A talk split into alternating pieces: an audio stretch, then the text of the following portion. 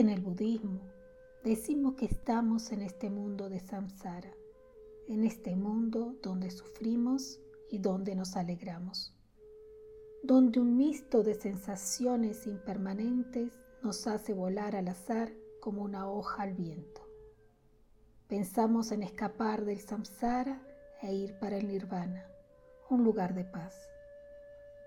Pero ni nirvana ni samsara son lugares Ambos son productos de nuestra perspectiva. Con los ojos de Buda transformamos todo samsara en nirvana.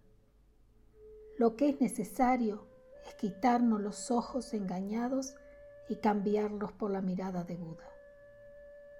Samsara significa deambulación. Deambulamos tratando de encontrar algo, una perfección, una felicidad que no está en ningún lugar ni en una persona, ni en una actividad.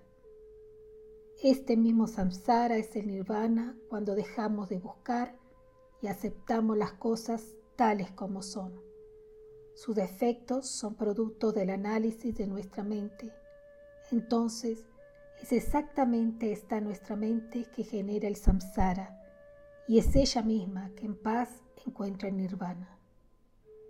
Nir quiere decir no, Ivana quiere decir vientos, o sea, sin viento.